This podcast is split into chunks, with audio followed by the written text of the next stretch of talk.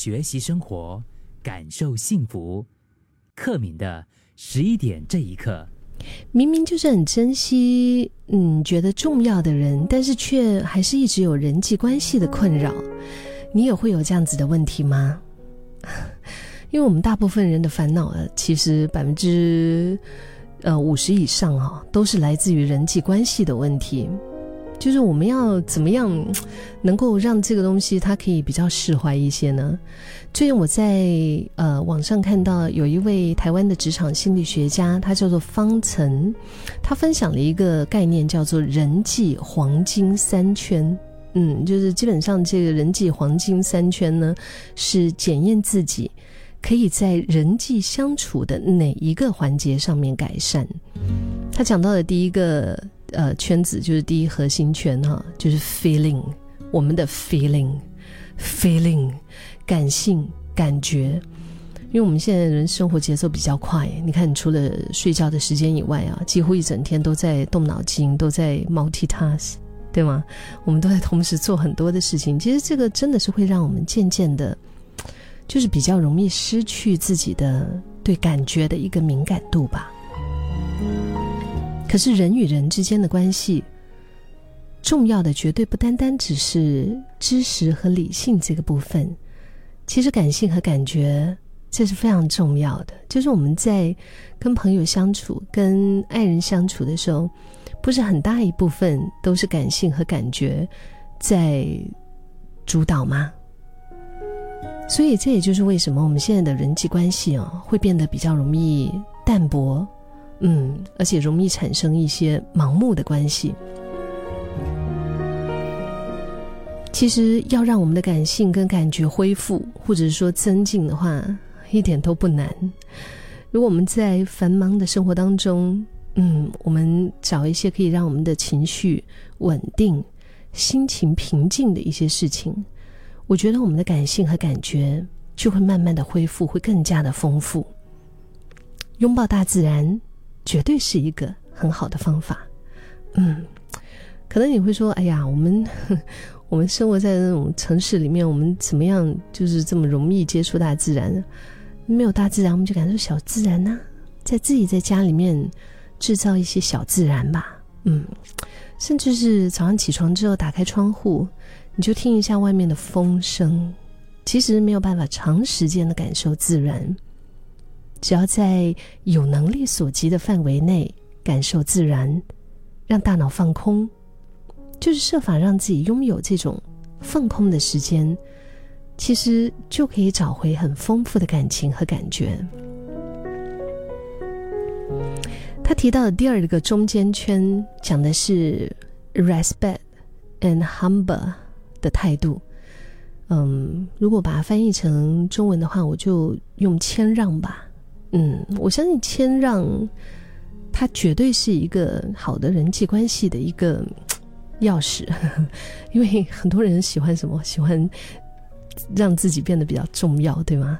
讲不好听叫出风头啦。嗯，就是很少人会对别人说，就是哎，比如说你先请啊，然后拍照的时候不是站在最中间啊，然后做很多事情的时候就是为别人着想先，就发挥这种老二精神。我觉得这个很厉害，嗯，就是真的是王道，就是有实力的老二，他其实不自己主动争取，其实也会受到众人的推举，对吧？这才是真正的实力啊！你会发现有很多具有统帅能力的一些领导者，他们往往都是会经常对别人说：“嗯，你先请。”就他们不会自己一来就先抢着。要成为那个最重要的角色，要成为那个别人在服务他的角色。如果日常生活当中，嗯，我们常常能够有这样的态度，我觉得会让周围的人也感到快乐跟幸福，那自己就会快乐跟幸福了嘛，就不必满口的大道理，顾全对方的面子需要，感觉很重要。所以这个谦让，我真的是双手双脚 觉得鼓掌。因为很多人在人际关系，就是在意想不到的一些地方就受挫哈，这、这、这到底是怎么一回事呢？其实最主要就是出现在双赢这个概念上。如果可以不仅自己赢，也让对方赢，哇，那那真的很强。因为这个世界上允许各种想法跟意见的存在，用这种态度去了解对方的意见和想法，可以让对方感觉到你的度量。然后呢，在接受对方的基础上，心心平气和的表达自己的意见，这样一来，又可以保全对方的面子，又可以避免造成不必要的心结。顾全对方的面子，真的是一种人生的智慧。我觉得这个是我们真的一直在成长的吧。十一点这一刻，我们今天分享到第三个圈子，就是外环圈。哼 这个外环圈呢，大概就是讲相互的一种扶持吧。倾听的高手，人际关系是需要相互的扶持的。